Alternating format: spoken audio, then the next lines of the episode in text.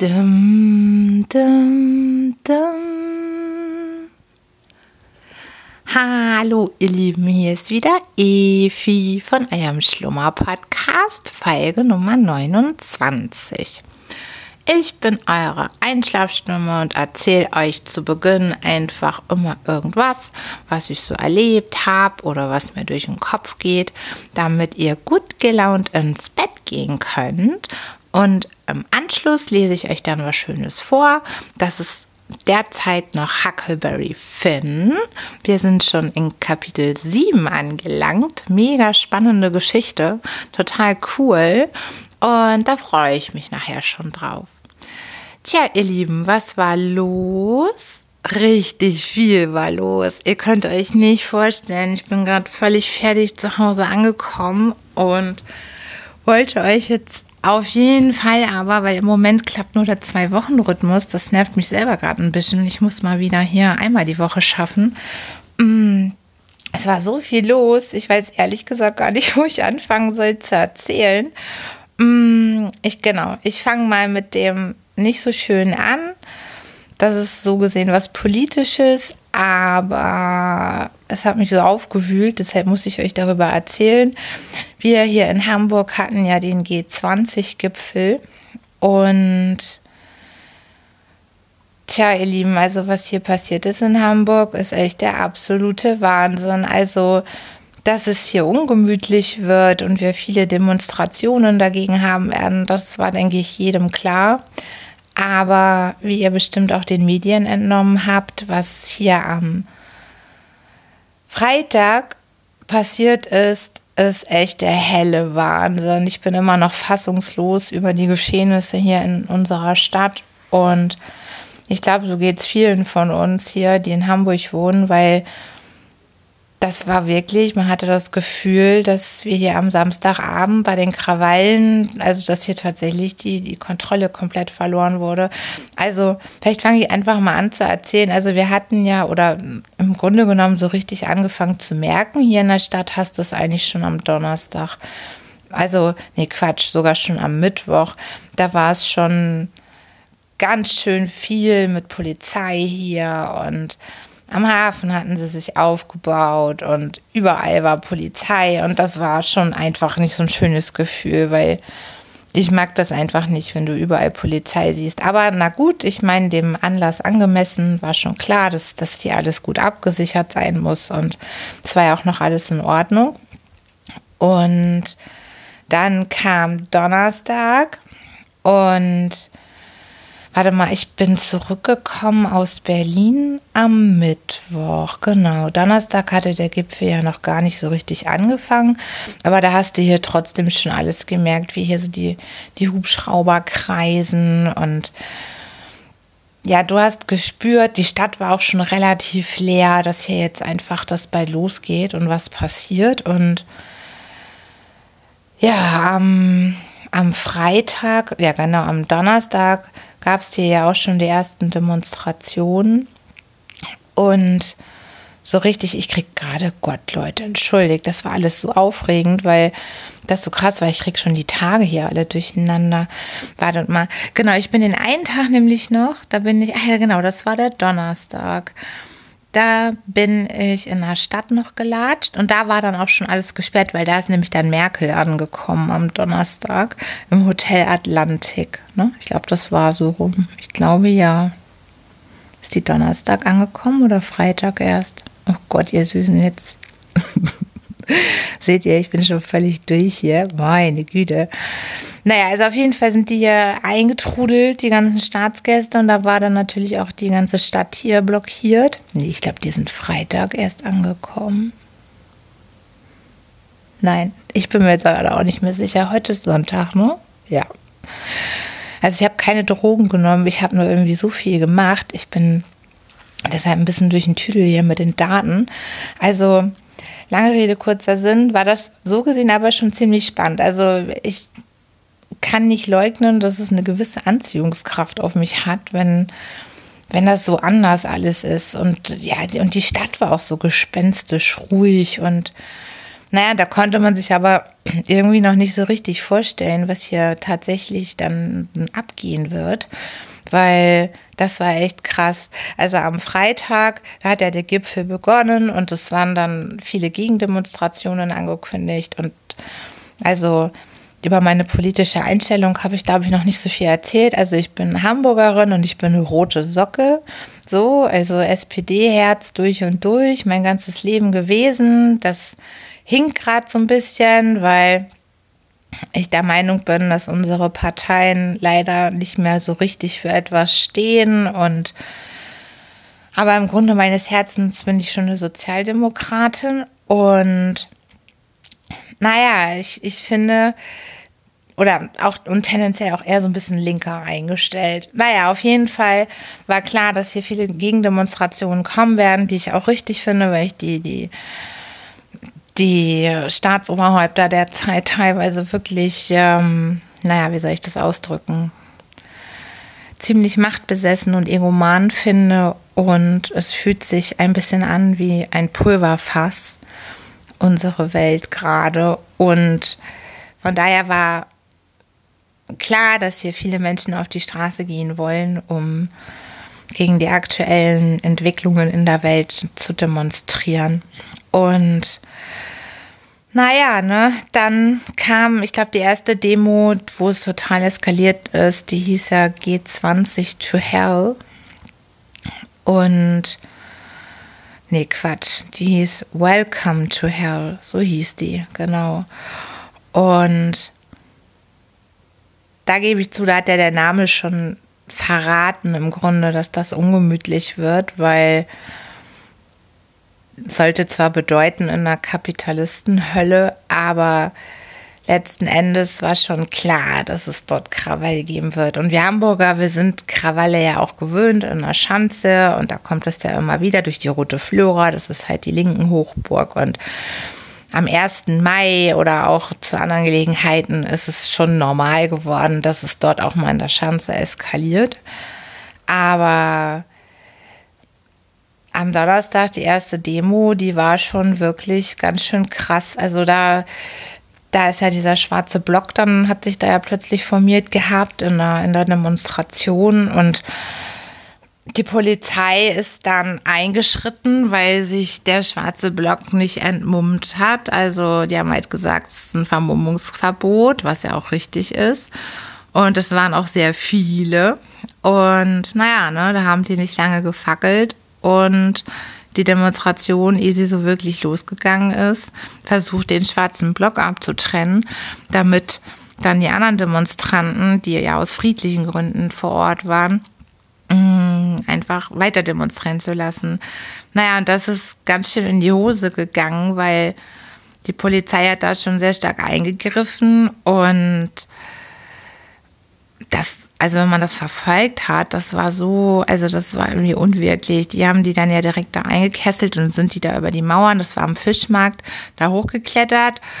Und ja, was ich halt problematisch fand an dieser Geschichte, nicht den Einsatz der Polizei gegen den schwarzen Block, sondern dass ich den Eindruck hatte, dass das Folgekonzept dann letztlich gefehlt hat, weil Natürlich waren die dann aufgebracht, das ist so gesehen logisch, ein bisschen Massenpsychologie oder Demonstrationspsychologie von den Leuten, da brauchst du dich natürlich nicht wundern, wenn dann die Polizei sich dort äh, so aufstellt, dann ist klar, dass die aufgeregt werden, wütend werden und der Adrenalinkick langsam kommt und naja, für die in deren Welt ihr Kampf jetzt beginnen kann. Naja, das Problem war, dass man da auch letztlich niemanden so richtig festnehmen konnte. Und dann sind die halt alle einfach abgehauen und haben sich dann in der Stadt verteilt. Und na, dann haben wir schon an diesem Abend dann die ersten Ausschreitungen gehabt hier in der Stadt. Und die haben Autos angezündet und die Elbchaussee, wenn man da die Videos angeschaut hat, da lang, das war alles voller brennender Autos und also diese vermummten Leute, die sind da wirklich durch die Stadt gewütet und haben ein Auto nach dem anderen angezündet und Fenster eingeschmissen und naja, ne, also das war schon ganz schön heftig, aber das war ja, wie man dann gesehen hat, nur ein kleiner Vorgeschmack auf das, was dann folgte, weil am nächsten Tag, am Freitag, als der Gipfel dann auch entsprechend begonnen hat, da ist es hier jetzt komplett eskaliert. Und das war so mega skurril, weil dann saßen da die Herrschaften am Abend bei ihrem Privatkonzert in der Elbphilharmonie und haben Beethoven gehört, Freude schöner Götterfunken und hier draußen in der Stadt, da herrschte echt Krieg, ne? Das war wie ein Krieg. Also in der Schanze gab es bestimmt drei Stunden wirklich einen rechtsfreien Raum und die haben da gewütet, meine Güte. Also das ist uh, unvorstellbar. Die haben wirklich einen ganzen Stadtteil in Schutt und Asche quasi gelegt. Naja, in Schutt und Asche, aber es war wirklich, wenn man heute gesehen hat, wie es dort aussah, meine Güte, also Wahnsinn. Die ganze Schanze wirklich äh, so viel zerstört. Sogar Läden wurden geplündert. Ein Rewe und ein Butnikowski.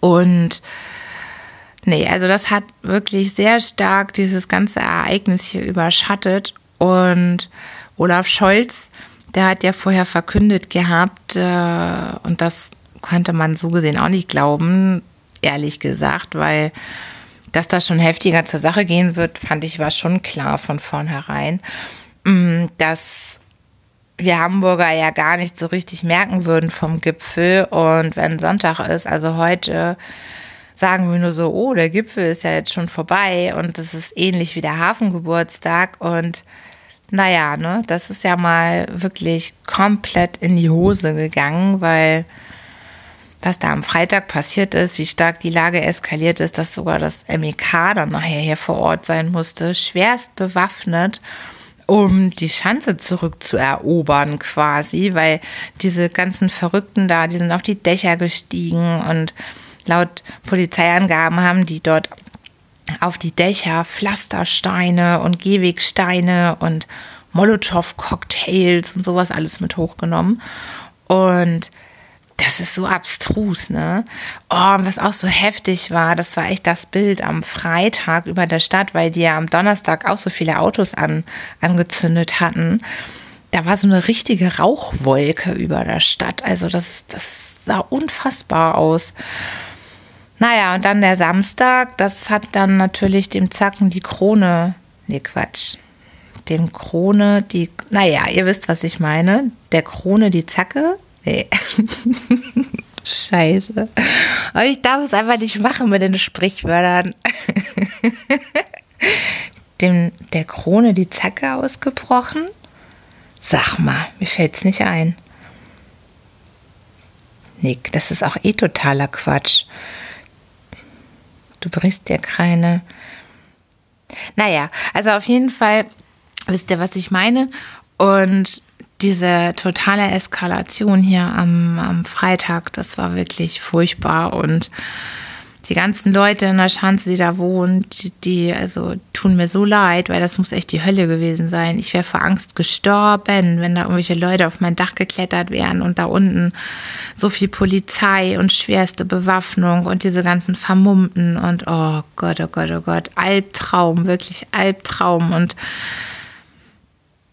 die Herrschaften saßen parallel schon in der Elbphilharmonie. Das war so skurril. Also, wenn ihr das gesehen habt auf, ich glaube, das war N24 oder NTV, ich bin mir nicht ganz sicher, die haben dann so den Screen gesplittet, während dieses Konzert lief. Und auf der anderen Seite konnte man die Randale live verfolgen. Das war echt mega skurril. Das sah so unwirklich aus.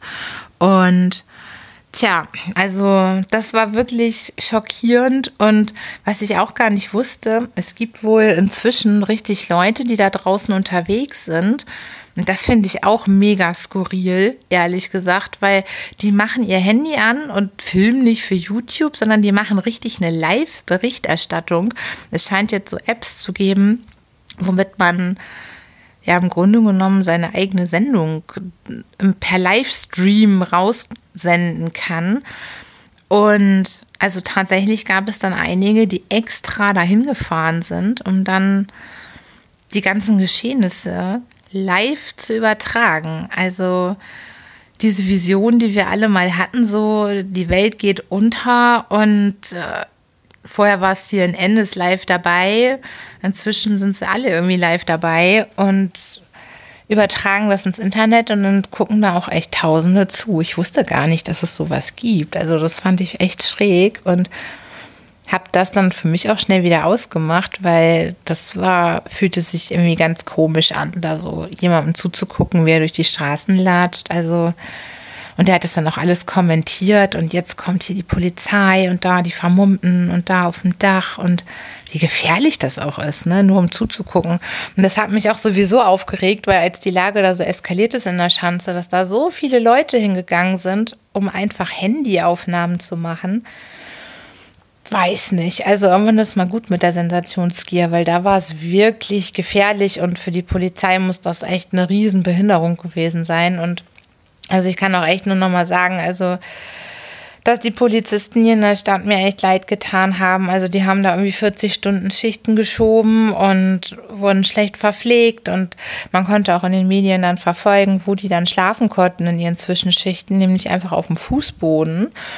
Und ich meine, so leid mir das dann auch tut für die friedlichen Gegendemonstranten, ich bin ja auch ein friedlicher Gegendemonstrant, aber so viel Empathie habe ich dann auch, dass ich dann nicht gerade, wenn ich weiß, die sind unter Hochdruck, wurden einen Abend vorher beschmissen mit Steinen und mit Flaschen und werden auch ansonsten gerade also auf die absolute Härteprobe gestellt dann finde ich, muss man auch als friedlicher Demonstrat so viel Empathie haben und sich dann nicht auch, wenn es mein Recht ist, mich in den Weg zu stellen oder mich irgendwo hinzusetzen. Aber den Stresspegel, den will ich echt auch nicht haben. Also echt nicht. Das tat mir so leid für die, weil die waren, glaube ich, echt hoffnungslos überfordert. Also was heißt überfordert? Die haben ja letztlich alles hingekriegt, aber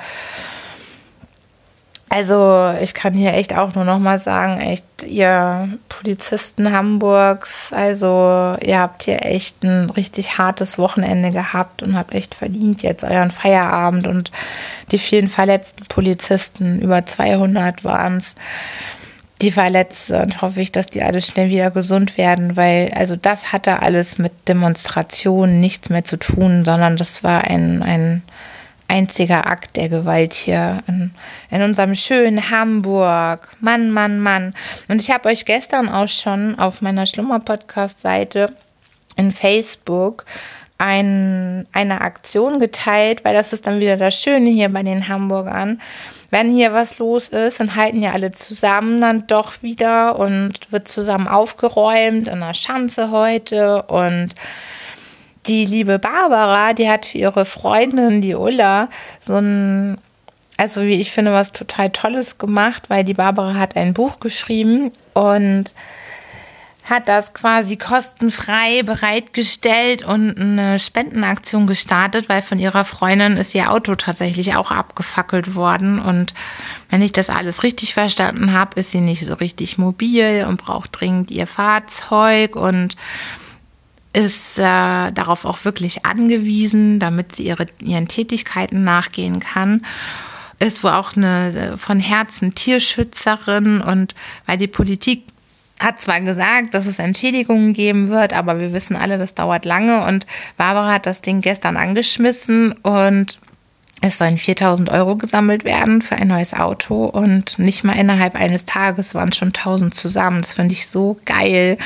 Und ich habe euch das da auch nochmal reingeteilt. Also, wenn ihr auch der Ulla helfen mögt oder, oder sagt, hey, ich finde das eine tolle Aktion. Ich finde Barbaras Buch toll, weil das stellt sie da ja bereit.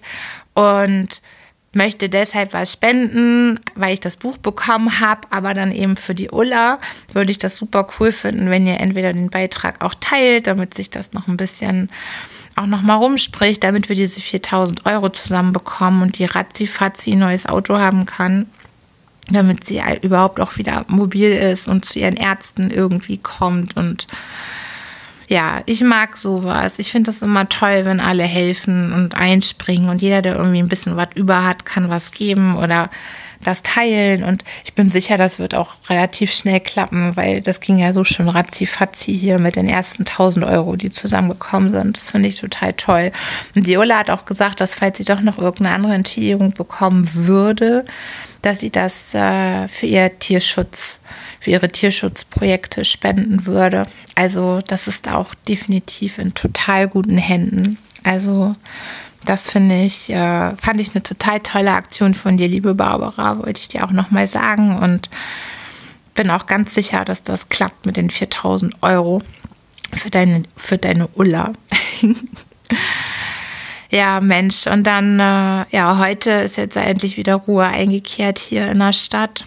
Und die Verrückten sind weg. Gestern gab es ja auch nochmal wieder Randale. Da hat die Polizei dann aber jetzt auch äh, zügiger reagiert. Aber äh, vorgestern, da ging das auch nicht. Ne? Die, die mussten erstmal sich überlegen, weil das wäre viel zu gefährlich gewesen, da die Polizisten reinzuschicken, wo die Leute da alle auf den Dächern hocken mit ihren Steinen und Molotow-Cocktails. Das ist ja, dann schicke ich die ja quasi, naja, so in den Tod, vielleicht nicht unbedingt schon gleich, aber ja, eigentlich schon, ne? Eine absolute Lebensgefahr.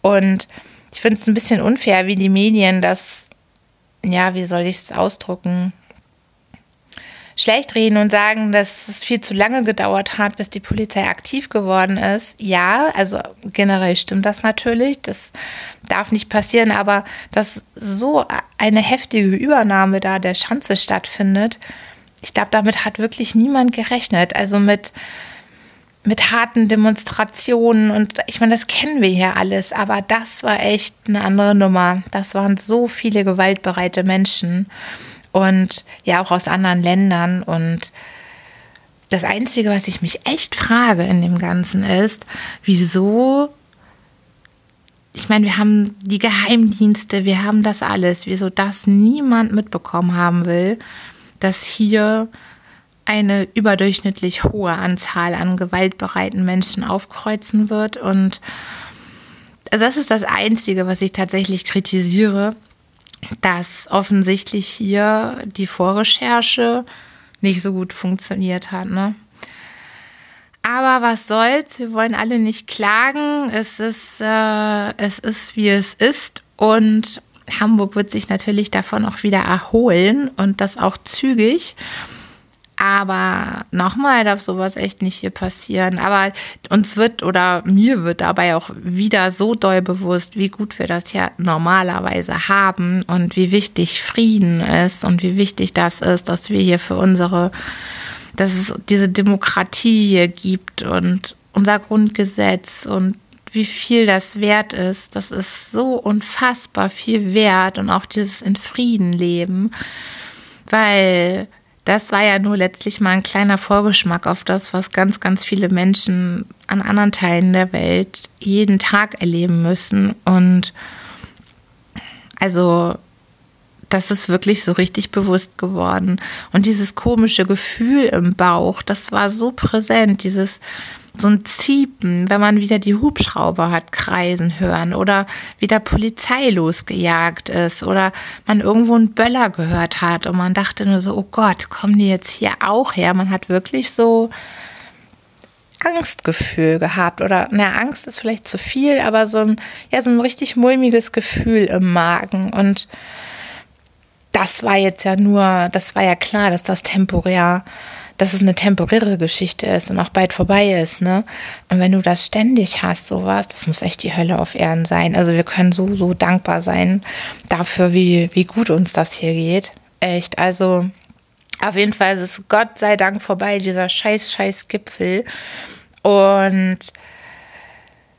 ich hoffe echt, dass ganz, ganz viele von diesen Scheißern, entschuldigt diesen Ausdruck, auch gefasst werden und ihre gerechte Strafe bekommen, weil die haben so viele Menschen verletzt und in Gefahr gebracht und Eigentum anderer Menschen zerstört und, und vor allem, das ist auch so der Widerspruch in sich. Also zu sagen, wir sind antikapitalistisch, ist ja alles schön und gut, aber dann wäre es nicht, dass ich das gut heißen würde, aber es wäre dann zumindest logischer gewesen, wenn sie dann wirklich versucht hätten, ganz besonders reiche Menschen zu treffen, aber dann die Linken Hochburg die Schanze auseinanderzunehmen. Und was natürlich so ein schönes Symbol war, das war dieser Pflegewagen, der, den die da kaputt gemacht haben von einer Pflegerin. Und weiß nicht, das, das passt für mich nicht. Deshalb glaube ich auch nicht, dass es eine politische Botschaft dahinter gesteckt hat. Also definitiv nicht, sondern dass es einfach Randale Touristen waren, Terroristen, die hier in die Stadt gekommen sind, weil die genau das wollten.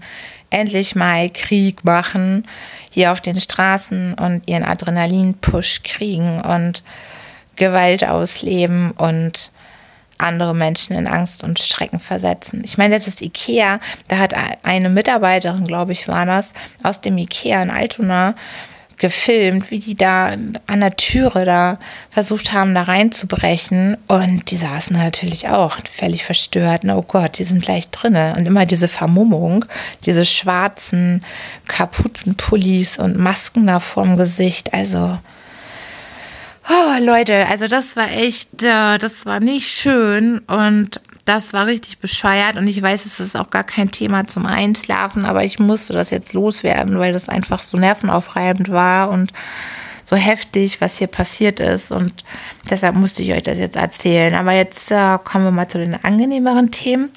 Ich war davor, jetzt gehen wir zeitlich zurück, war ich in Berlin. Das war total schön und davor war ich in Köln und Bonn. Und das war ein bisschen chaotisch. oh Gott. Es lief nicht ganz so, wie ich mir das gedacht hatte in Bonn. Und naja, ne, also ich bin da morgens hin, kurzer Zwischenstopp in Köln, Kölner Dom endlich mal gesehen, den habe ich ja vorher auch noch nie gesehen und dann zack weiter nach Bonn.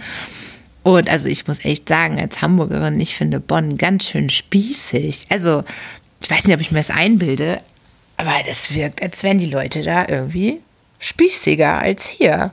Viel spießiger. Und der Knaller war, also auch nicht so wirklich nett und herzlich. Ich bin da ausgestiegen. Äh, oder nee, Quatsch, bin ich ausgestiegen. Doch genau, ich war beim Bahnhof und wollte eigentlich meinen Koffer einschließen, weil ich noch ein bisschen was besichtigen wollte. Und dann kommt mir da so eine Verkäufer, äh, eine Verkäuferin, sage ich schon, eine deutsche Bahnmitarbeiterin entgegen. Und ich so total nett, ne? Oh Mensch, hier, Entschuldigung, kann ich Sie mal kurz was fragen? Ich brauche mir Ihre Hilfe. So, sie guckt mich an, als würde sie mich gleich umbringen und sagt, ich hab Pause. Also schreit mich richtig an. Ich so, Oha, okay, ja, dann schöne Pause, schönen Tag noch. da musste ich voll lachen, weil ich dachte, was war das denn? Also die hatte ja richtig üble Laune. So, dann bin ich äh, zu McDonald's gegangen, weil ich unbedingt einen Kaffee trinken wollte. Hab mir dann Kaffee geholt und da die Verkäufer auch, da saßen in der Ecke so ein paar Leute und die Bierflasche, die die hatten, die war echt verschlossen, ne? Die war nicht auf oder irgendwas. Und dann kam sofort der Typ, der Verkäufer raus, meinte, also wenn Sie vorhaben, hier dieses Bier zu öffnen, verlassen Sie auf der Stelle unsere Lokalität. Und ich so, Gott, also das ist irgendwie alles ziemlich streng dort. Und ja, ich weiß nicht, ob ich hier Bonner Zuhörer auch habe, aber also bei euch ist es echt äh, komisch. aber vielleicht war das auch nur an dem Tag so. Also in Köln hingegen waren die alle voll nett und locker. Aber in Bonn, das ist irgendwie eine andere Welt. Dann habe ich da, das war total schön, endlich mal den Rhein. Jetzt so richtig bewusst gesehen, ich bin da mega lang, wenn auch unfreiwillig, im strömenden Regen mit meinem Koffer am Wasser lang und habe nach einer Unterkunft gesucht, weil die hatte ich da noch nicht, weil eigentlich wollte ich woanders schlafen, aber das ging aus diversen Gründen dann nicht. Wieder so ein typisches Chaos-Epi-Wochenende. Und naja, bin ich da irgendwie rumgeeiert und hing da in diesem strömenden Regen am Rhein mit meinem Koffer und dann war ich ganz happy, dass ich da jemanden dann kennengelernt hatte am Wasser, der mir dann geholfen hat, weil ich war da auch schon gar nicht mehr direkt in Bonn, sondern in so einem kleinen Vorort, Königswinter heißt er. Und also was da echt nett ist, sind auch die Berge, die siehst du da ja auch und den Rhein, aber naja, auf jeden Fall ohne, ohne Unterkunft fand ich es eigentlich ganz schön doof weil das Wetter so kacke war. Aber dann hatte ich Glück und habe dann da dann was gefunden, weil da war zwar irgend so ein Fünf-Sterne-Tempel, aber das ist ja immer nicht meins. Ne? Ich hasse sowas. Ich hasse diese Schickimicki-Läden, das ist nichts für mich. Und da wollte ich nicht hin. Und dann habe ich ein total gemütliches Gasthaus gefunden. Die waren so lieb. Ich kam da an, war schön nass und hatte dann gefragt, also ich hatte den Tipp bekommen am Wasser von dem netten Herrn und mit dem konnte ich mich eh ganz gut ausquatschen. Also Tobi, wenn du hier zuhörst, das war echt cool. also danke nochmal für die nette Begegnung. Naja, dann habe ich dieses Gasthaus da gefunden und das war mega gemütlich. Das war dann so eine kleine Wohnung und dann hatte ich da so einen Vorraum und gegenüber war Rewe und mein Bett war auch gemütlich und dann konnte ich erstmal einkaufen gehen, habe mir Kaffee geholt, Schokolade, das brauchte ich, weil ich ein bisschen gefrustet war aufgrund der anderen Ereignisse vorher. So und naja, auf jeden Fall hing ich dann da und bin nächsten Tag dann am Morgen weiter und zwar nach Berlin. Oh, da war das cool. Das war total geil. Also wir waren, oder ich war da zu einer Veranstaltung und bin aber schon Sonntag angereist. Die hat am Montag begonnen, Montagmittag. Und Berlin ist toll. Also ich mag Berlin. Das war, da war es auch wieder total nett. Nur nette Leute. Ging gleich alles gut los. Also in Bonn, wie gesagt, alles so. Äh. Königswinter ging dann ja wieder. Dieses Gasthaus echt nett. Na, dann zacki zack nach Berlin mit der Bahn. Konnte ich auch durchfahren von Köln. Und ja, dann bin ich da am Hauptbahnhof angekommen und dann hatte ich schon total netten Taxifahrer. Das war total cool, weil der hat mich dann in mein Hotel gebracht. Ich habe mich in Friedrichshain untergebracht, weil das ist ja total nett. Ganz viel Kneipen und Restaurants und da ist total viel los. Und da war ich dann bei den Russen im Hotel, Hotel Zarenhof. ja, eigentlich wollte ich woanders schlafen, ganz ursprünglich, weil ich am liebsten im gleichen Hotel gewesen wäre, wo auch die Veranstaltung war. Aber wie immer war Efi natürlich wieder zu spät dran mit dem Buchen für irgendein Hotel. Und dann war das schon ausgebucht und dann war auch noch Fashion Week in Berlin in der Woche und deshalb äh, hatte ich dann halt aber immerhin dieses russische Hotel. Und naja, der Taxifahrer, der war super cool, der hat mich dann dahin gefahren und wir haben geschnackt und der war eigentlich ein Künstler oder ist eigentlich ein Künstler, aber kann davon nicht leben und fährt deshalb Taxi, so ein bisschen der Klassiker. Und ja, das war irgendwie gleich total schön. Das war wieder so, wie ich das kenne. Er strahlt, ich strahle, wir strahlen beide, haben gute Laune, lachen, haben Spaß und kommen zusammen irgendwo an. Also nicht wie in Bonn. Dann kannst du noch so nett sein. Nein, Quatsch, ich habe, glaube ich, echt nur Pech gehabt den Tag, ne? Aber das habe ich mir echt gemerkt, weil das erlebe ich so selten, dass mir so unfreundliche Leute begegnen. Naja, auf jeden Fall war ich dann da und hatte ich Glück. Direkt neben meinem Hotel war dann auch ein Irish Pub. Das fand ich auch sehr gut, weil da konnte man lecker Bier trinken. Und naja, dann habe ich da so ein bisschen die Gegend erkundet, nachdem mich der Taxifahrer da netterweise hingebracht hatte. Und ja, da habe ich mich sofort mega wohl gefühlt. Das war total schön. Und am, am Montag bin ich dann in das NH-Hotel gegangen, weil da die Veranstaltung war. Und das ist ein mega cooles Hotel. Also, das ist zwar auch ein bisschen feiner, mag ich eigentlich nicht, aber das ist so ein Musik-Stylo-Hotel. Und die haben das irgendwie echt geil gemacht. Das ist nicht so schickimicki im Sinne von alle Ränder in ihren Anzügen rum, sondern das ist einfach, das ist cool gemacht. Das ist irgendwie anders. Also es hat mir richtig gut gefallen, kann ich nur empfehlen. Auch für Events. Also das hat richtig, äh, also richtig was hergemacht und war total cool. Und dann bist du da direkt da am Stralauer See, heißt der, glaube ich, ne? Also äh, genau, da direkt da am Wasser. Das war auch mega schön. Also richtig, richtig schön. Und das hat echt richtig Spaß gemacht. Und dann war da mal dann Montagabend, genau, da bin ich ja im Irish Pub dann gewesen und überhaupt da durch die Gegend gelatscht. Und da lernst du ja auch sofort Leute kennen. Ne? Das ist echt total cool. Und am Dienstag, da war dann den ganzen Tag Veranstaltung und das war also nicht erst ab Mittag, sondern schon gleich ab morgens. Und die war echt mega gelungen. Also das hat total Spaß gemacht. Da habe ich tolle Keynotes gehört und auch ansonsten mega viel Input bekommen und vor allem total viele offene Köpfe. Und das liebe ich ja. Das war einfach von den Teilnehmern her auch total toll, weil die waren alle aufgeschlossen und ja auch mehr so in diesem ja, Kreativmodus nicht, aber wir machen hier und wir sind hier eben nicht etepetete unterwegs, sondern alle waren da locker und entspannt und man hat sich geduzt, ist viel auf Englisch, eigentlich war fast alles auf Englisch.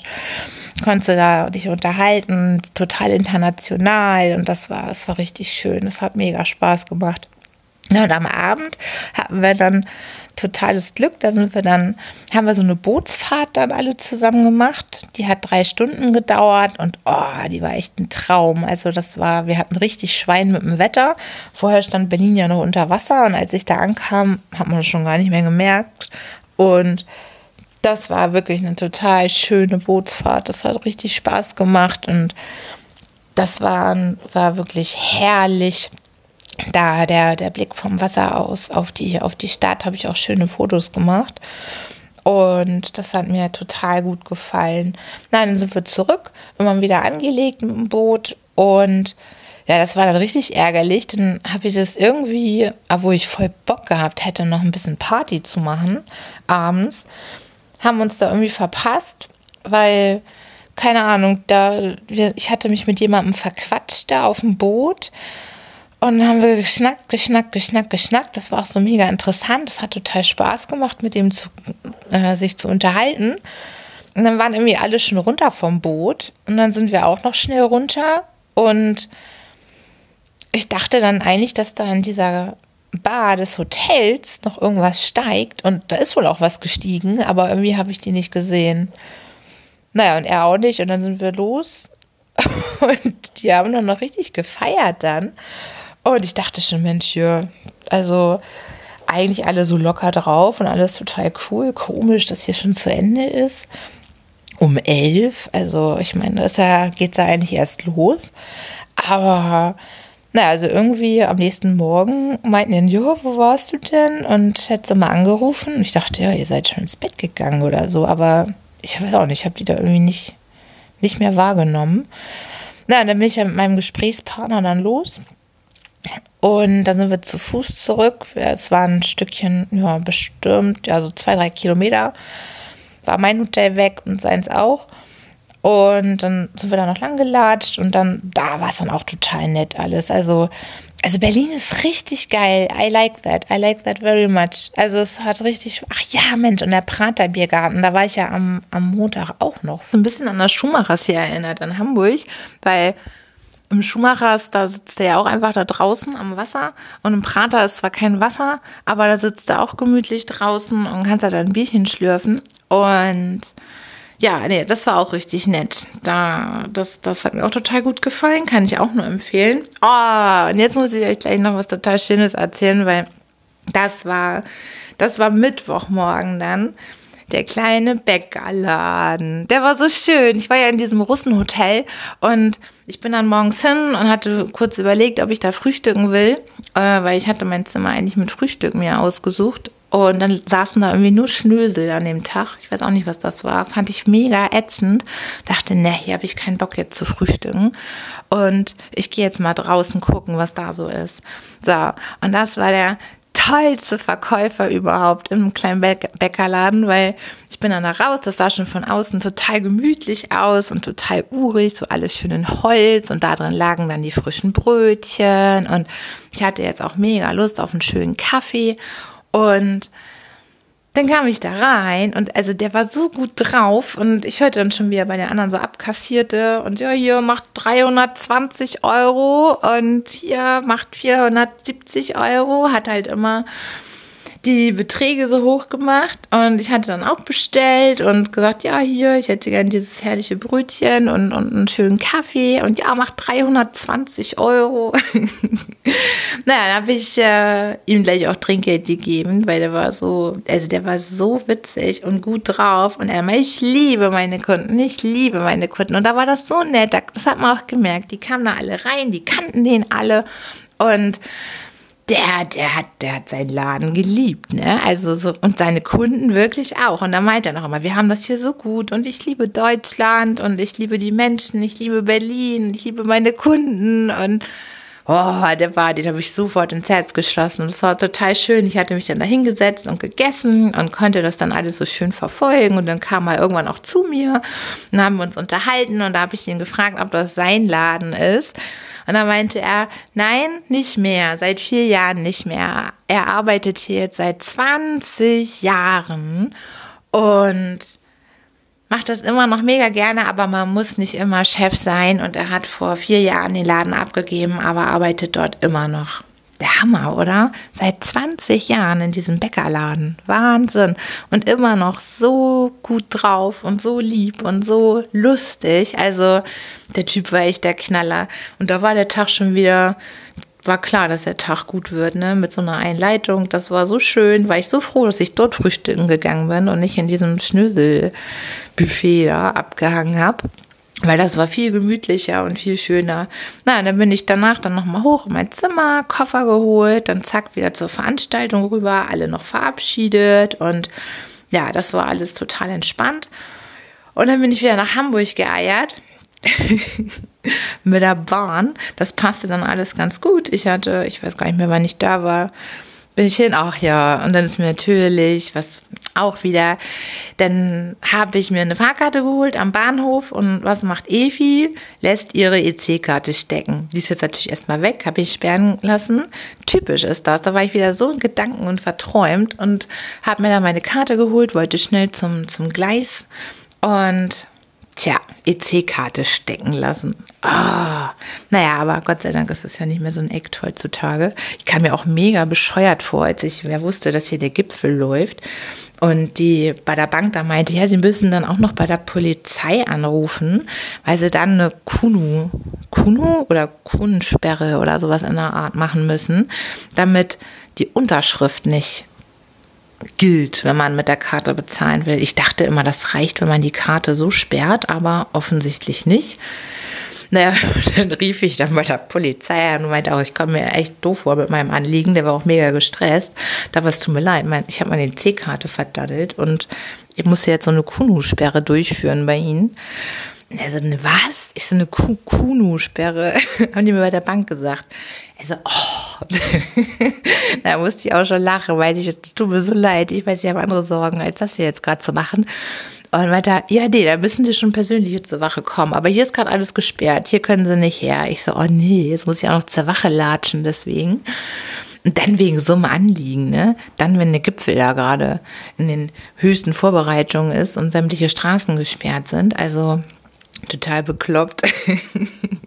naja, aber das war dann auch noch dabei. So, wartet mal ganz kurz, ihr Lieben, bin gleich wieder da. So, ihr Lieben, dann bin ich wieder. Jetzt habe ich gerade einen Anruf reingekriegt. Mein Sohn braucht Kohle. Musste ich mal ganz fix eben eine kleine Überweisung tätigen. So, genau. Nein, aber auf jeden Fall EC-Karte weg. Genau, das hatte ich ja schon erzählt. Dann wieder zurück in Hamburg. Dann hier Gipfel. Ach ja, Polizei. Oh Gott, ey. Naja, dann, ach ja, Umzug ist dann auch noch gelaufen dieses Wochenende. Und ja, ihr Lieben, ich bin richtig platt. Das war wirklich äh, mega anstrengend. Aber schöne Anstrengung, wie immer. Morgen geht ja alles hier schon wieder weiter. Und ja, ich schlage echt vor, wir, wir gehen jetzt langsam mal alle ins Bett, ne? Richtig fertig. Oh Gott, ich habe auch jetzt richtig Lust, heute mal früh zu schlafen. Aber was heißt früh? So früh auch nicht. Ich will eigentlich noch ein bisschen. Nee, ich will gar nichts mehr machen. Ich mache heute nichts mehr. Ich hab, ich war fleißig. Ich lese euch jetzt schön Huckleberry vor. Jetzt könnt ihr euch das erstmal schön gemütlich machen und schon mal hinlegen. Noch ein bisschen an den kleinen schönen Bäckerladen denken an den netten Verkäufer. Oh, der war so toll. Oh, ich, also die fand ich so, so cool. Das erlebst du auch nicht so oft so. Und die mag ich immer so, die Menschen, die das, was sie tun, mit Leib und Seele echt machen und vollem Herzen. Das ist so cool. So, jetzt schaue ich hier mal. Da, siebtes Kapitel. Huckleberry. So, ihr Lieben, dann wünsche ich euch jetzt schon mal eine gute Nacht und schlaft schön und träumt was Schönes. und entspannt euch. Auf dem Anstand, in die Hütte eingeschlossen. Vorbereitung zur Flucht, Versenken der Leiche, ein neuer Plan, Ruhe. Wirst du wohl aufstehen? Was ist denn hier los? Ich öffnete meine Augen und sah um mich, war noch ganz wirr und betäubt und suchte mich vergeblich an alles zu erinnern. Ich musste fest geschlafen haben. Es war schon ganz hell. Vater stand vor mir, sah brummig aus, als ob ich ihm nicht recht gut sei und fragte, was hast du mit der Flinte vor? Ich sah gleich, dass er nichts von seinen nächtlichen Taten wisse. So sagte ich, es wollte jemand zur Tür herein, da habe ich mich auf den Anstand gestellt. Warum hast du mich nicht geweckt? Ich hab's probiert, aber es ging nicht. Schon gut, Heb dich weg und schwatz nicht so viel. Mach und sieh nach, ob ein Fisch an der Leine hängt für unser Frühstück. Ich komm gleich nach. Er schloss die Türe auf und ich machte mich davon hinunter ans Flussufer. Ich sah Baumäste und Holzstücke im Wasser treiben und wusste, dass es nun im Steigen begriffen war. Das waren schöne Zeiten in der Stadt, wenn der Fluss stieg. Da kamen oft große Stücke Holz, manchmal ganze Baumstämme dahergeschwommen, oft fünf, sechs auf einmal, oft noch mehr, und man brauchte sie mir herauszufischen und auf dem Holzplatz oder in der Sägmühle zu verkaufen. Das war ein einträgliches Geschäft. So schlenderte ich am Ufer hin, mit einem Auge schielte ich nach dem Alten, mit dem anderen lugte ich, ob das Wasser etwas herantreiben würde. Wahrhaftig, sehe ich da plötzlich ein kleines Boot heranschwimmen. Ein prächtiges Ding, zwölf bis vierzehn Fuß lang und so stolz dahersegeln wie ein Schwan. Ich schieße ins Wasser wie ein Frosch, ohne mich zu besinnen, gerade so wie ich war, und steuere auf das Boot los. Ich war darauf gefasst, jemanden drin liegen zu sehen, der mich für meine vergebliche Mühe tüchtig auslachten würde. Ich hatte schon gehört, dass sie die Leute manchmal auf solche Weise foppen. Diesmal war es nicht so. Es war wirklich ein leeres Boot und ich kletterte hinein und lenkte es ans Ufer. Denke ich, der alte Mann wird sich freuen, wenn er es sieht, es ist wenigstens 10 Dollar wert. Aber als ich ans Ufer kam, war der Alte noch nicht in Sicht. Plötzlich kam mir eine neue Idee und ich legte das Buch und, äh, Quatsch. und ich legte das Boot in einer kleinen Bucht ganz unter Reben und Weiden versteckt an. Ich will es für mich behalten, dachte ich, es gut verbergen und dann, statt in die Wälder durchzubrennen, mit dem Boot davongehen, den Fluss hinunterrudern, mir einen versteckten Platz am Ufer aussuchen und dort mein Lager aufschlagen. Dann brauche ich doch nicht zu Fußreis ausnehmen und mir die Beine abzulaufen. Da ich mich ziemlich nahe bei der Hütte befand, konnte mich der Alte jeden Augenblick überraschen, aber es gelang mir doch, das Boot sicher zu verstecken. Wie ich fertig bin und hinter einer alten Weide vorschaue, richtig, da steht er, hat aber das Gewehr an der Backe und zielt gerade nach irgendetwas. Er hat also nichts gemerkt. Als er näher kam, war ich eifrig mit den Angelleinen beschäftigt. Er schimpfte und brummte, dass ich so langsam sei, und ich sagte, ich sei ins Wasser gefallen bei der Arbeit, drum dauere es so lange, denn ich wusste, er würde meine nassen Kleider sehen und mich ausfragen. Wir zogen fünf Katzenfische mit der Leine ans Land und gingen sehr befriedigt heim. Nach dem Frühstück legten wir uns wieder hin, um zu schlafen, denn wir waren beide etwas erschöpft von den nächtlichen Lustbarkeiten. Vor dem Einschlafen kam mir der Gedanke, dass es für mich viel sicherer wäre, wenn ich den Alten und die Witwe ganz davon abhalten könnte, mich zu verfolgen, als wenn ich mich darauf verließe, einen möglichst großen Vorsprung zu gewinnen, bevor sie mich vermissten. Gut ist gut und besser ist besser. Zuerst wollte mir gar nichts Gescheites einfallen. Mit einmal hebte der Alte den Kopf, um ein neues Maß Wasser zu dem vorhergegangenen hinunterzugießen und sagt, wenn wieder einer um die Hütte schnüffelt, Hack, rüttelst du mich wach, hörst du? Der hatte nichts Gutes im Sinn. Dem brenne ich eins auf den Pelz. Also du wächst mich. Dann legte er sich hin und schlief weiter. Aber was er gesagt, hatte mich gerade auf das gebracht, was ich suchte. Und nun wusste ich, wie ich's anzustellen hatte, dass niemand mir nachsetzen würde. Gegen zwölf Uhr standen wir vor unserem Lager und gingen den Fluss entlang. Das Wasser stieg ziemlich schnell und trieb eine Menge Holz mit sich. Auch ein Floß schwamm vorbei. Oder ein Teil von einem, etwa neun zusammengebundene Baumstämme. Wir stiegen in unser Boot und brachten sie ans Land. Dann kam das Mittagessen. Jeder andere hätte nun am Ufer gewartet und gesehen, was er noch weiter herausschlagen könnte. Das war aber des alten Art nicht.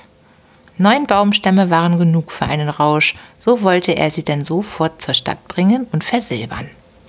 Er schloss mich also ein, nahm das Boot, befestigte das, Schluss, das Stück Floß dran und ruderte fort.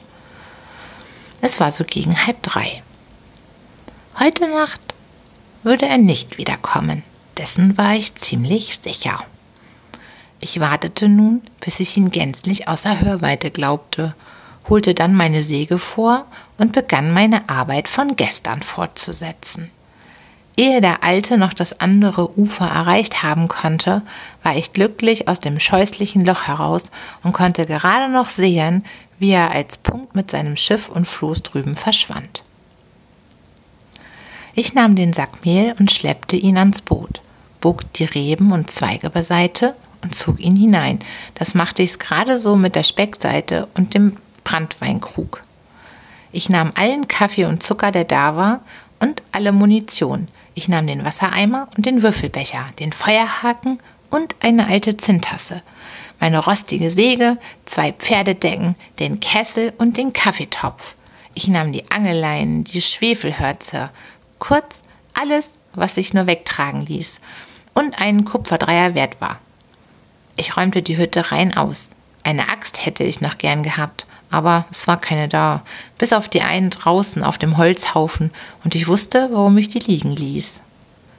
Zuletzt nahm ich noch die Flinte, und dann war ich fertig. Durch das Aus- und Einsteigen und Herausschleppen der Sachen war der Boden vor dem Loch ordentlich festgetreten worden. Daher gab ich ihm, so gut es ging, das vorherige Aussehen wieder, indem ich Staub darauf streute, der auch das Sägemehl verdeckte. Das herausgenommene Stück Balken passte ich wieder sorgfältig in die Öffnung, legte zwei Steine davor, um's festzuhalten. Und wenn man zwei oder drei Fuß entfernt stand und nicht wusste, dass es losgesägt wäre, konnte man es auch nicht bemerken. Außerdem war es auf der Rückseite der Hütte, wo selten jemand hinkam. Bis zum Boot gab es nur Grasboden. Da war meine Spur nirgends zu entdecken, wovon ich mich überzeugte.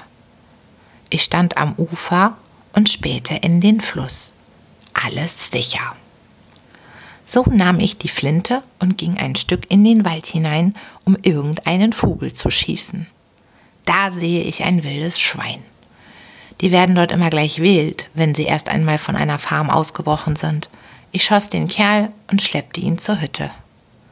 Jetzt nahm ich die Axt zur Hand, zerschmetterte die Tür und hieb um mich, dass die Fetzen nur so flogen.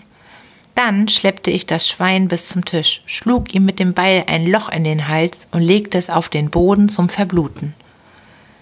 Die Hütte war nicht gedielt, sondern hatte gestampften Lehmboden. Dann nahm ich einen alten Sack, füllte ihn mit schweren Steinen, wälzte ihn durch die Blutlache und zog ihn dann hinter mir her dem Flusse zu, wo ich ihn hineinwarf. Es war eine breite, blutige Spur hinterlassen, die ein Blinder finden konnte. Ich wollte, Tom Sawyer wäre dabei gewesen, der hätte noch allerlei dazu erfunden, um dem Ding einen romantischen Anstrich zu geben. In solchen Sachen war er groß. Zuletzt riss ich mir dann noch ein paar Haare aus, tauchte die Axt ins Blut, klebte die Haare hinten dran und warf die Axt in einen Winkel. Dann nahm ich das Schwein, presste die Wunde fest gegen mich, dass sie nicht mehr tröpfeln konnte und schleppte das Tier eine gute Strecke weit unterhalb den Fluss entlang, wo ich es hineinwarf. Da fiel mir noch etwas anderes ein. Ich nahm den Sack Mehl und trug ihn zurück in die Hütte, Dann holte ich die Säge, stellte den Sack an den Ort, an dem er gestanden, ritzte mit der Säge ein Loch hinein, denn es waren keine Messer oder Gabeln da. Der Alte besorgte alles mit einem Taschenmesser. Dann schleppte ich den Sack ein paar hundert Meter durch das Gras und die Weiden zu einem östlich von der Hütte gelegenen Teich, der voll Binsen war und voll Enten, wenn die rechte Zeit dazu war. Am anderen Ende des Sees führte ein Pfad in die Wildnis, da wusste ich aber nicht wohin, jedenfalls aber entgegengesetzt vom Flusse. Das Mehl kam ganz langsam aus dem Riss heraus und hinterließ eine kleine weiße Spur über den ganzen Weg bis zum See. Dann ließ ich noch des alten Wetzstein fallen, als ob es zufällig geschehen sei, band das Loch im Sack mit einer Schnur zu, damit das Mehl nicht mehr hinauslaufen konnte, nahm den Mehlsack, holte die Säge und ging zu meinem Boot zurück. Jetzt war es beinahe dunkel geworden, und so ruderte ich denn das Boot eine Strecke weit den Fluss hinunter, befestigte es an einem Weidenstamm, aß den Mund voll und wartete auf den Mond, der eben aufging. Ich zündete mir eine Pfeife an und begann ernstlich über meinen Plan nachzudenken sage ich zu mir selbst, natürlich werden sie die Spur verfolgen, auf der ich den alten Steinsack zum Fluss gezogen habe, und werden dann das ganze Wasser nach meiner Leiche absuchen. Und dann rennen sie hinter der Meerspur, Meer, Mehlspur her bis zum See und weiter durch den Wald in die Schluchten jenseits, um die Räuber zu finden, die mich gemordet und alles gestohlen haben. Außer im Fluss werden sie nirgends nach meiner Leiche suchen, des bin ich sicher, und sie werden es bald müde sein und sich nicht weiter um mich kümmern. Das ist mir gerade recht. Ich kann dann bleiben, wo ich will. Die Jackson-Insel da drüben ist gut genug für mich. Dort bin ich von früher her mit jedem Schlupfwinkel bekannt und niemand kommt je dahin. Nachts kann ich dann in die Stadt rudern und sehen, ob ich nicht hier und da etwas erwischen kann, was sich brauchen lässt. Hurra, die Jackson-Insel sei mein Reich. Ich war ziemlich müde geworden und das Erste, was ich tat, war, dass ich einschlief. Als ich wieder aufwachte, wusste ich einen Augenblick lang gar nicht, wo ich war. Ich setzte mich auf und blickte nicht wenig verwundert nach allen Seiten. Jetzt kam mir wieder alles ins Gedächtnis zurück. Der Fluss sah aus, als sei er Meilen und Meilen breit. Der Mond schien so hell, dass ich die Holzstücke zählen konnte, die hundert Meter weit entfernt, still und schwarz dahin glitten. Alles war totenstill, und es sah aus, als sei es sehr spät, und es roch auch so, so frisch, so, so. Ihr wisst, was ich sagen will, ich kann nur keine Worte dafür finden.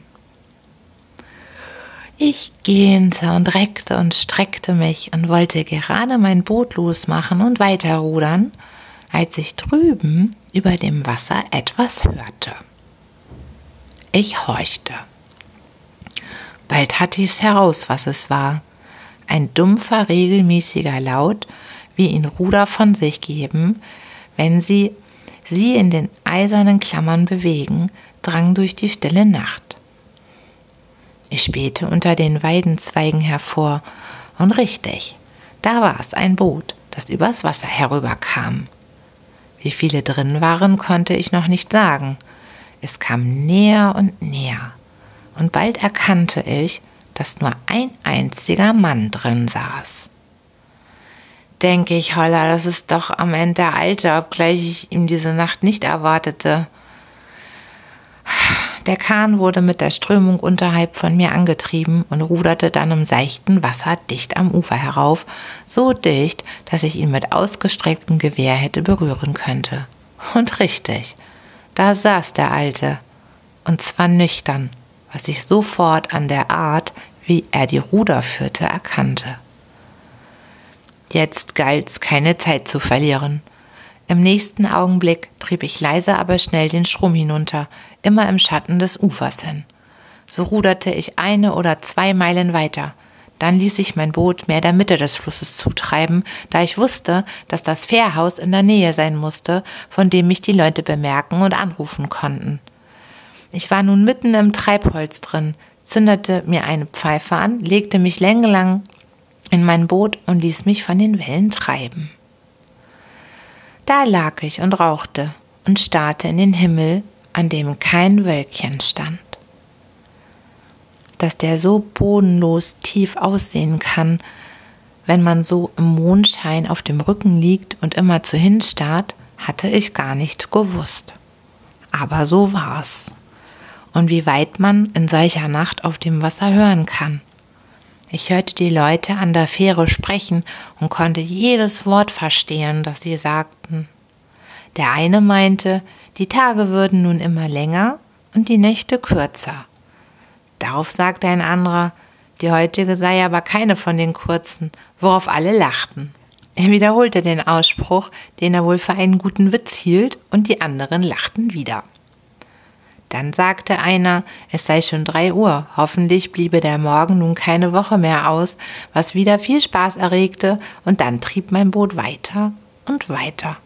Und die Stimmen wurden allmählich undeutlich, so dass ich nur noch den Ton hören, aber die Worte nicht mehr verstehen konnte. Das Lachen hörte ich noch länger, aber dann verklang auch das. Nun war ich ziemlich weit unterhalb der Fähre. Ich erhob mich und erblickte vor mir die Jackson-Insel, die sich mit dichtem Wald bestanden, von fern groß und dunkel und massig, wie ein Dampfschiff ohne Lichter, vom Wasser abhob. Die Sandbank vorn konnte man nicht sehen, das Wasser stand zu hoch im Augenblick. Bald war ich dort. Erst trieb mich die starke Strömung an der Spitze vorbei, dann kam ich in stilles Wasser und landete am Ufer gegen Illinois, Illinois zu. Ich versteckte mein Boot in einer kleinen Bucht, die ich kannte, im dichten Weidengebüsch, so dass es kein Mensch von außen entdecken konnte. Hurra, nun war ich sicher. Dann kroch ich am Ufer hinauf, setzte mich auf einen Baumstamm und sah auf den mächtigen Strom hinaus, auf dem das viele Treibholz so schwarz und so still dahinglitt. Weit, weit da drüben lag die Stadt, drei oder vier Lichter glitzerten wie Sterne von dort her.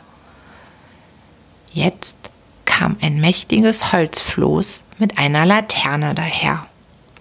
Ich beobachtete es, wie es so langsam näher schwamm. Ein Mann stand drauf und ich hörte ihn sagen: Achtung, Jungs, da vorn, hey, Steuerbord! Es war, als ob er neben mir stünde, und er war doch weiter draußen mitten auf dem Strom. Am Himmel zeigte sich jetzt ein Streifchen Grau, und ich zog mich in den Wald zurück, um mich noch ein wenig aufs Ohr zu legen vom Frühstück. So, ihr Lieben, das Kapitel ist fertig und ich hoffe, ihr seid schon schön eingeschlafen. Und falls ihr noch nicht schlaft, müsst ihr einfach noch wieder eine andere Folge anschmeißen. Inzwischen haben wir ja genug und ich wünsche euch noch mal eine gute Nacht. Schlaft schön, träumt was Schönes und bis zum nächsten Mal. Tschüss, tschüss, tschüss.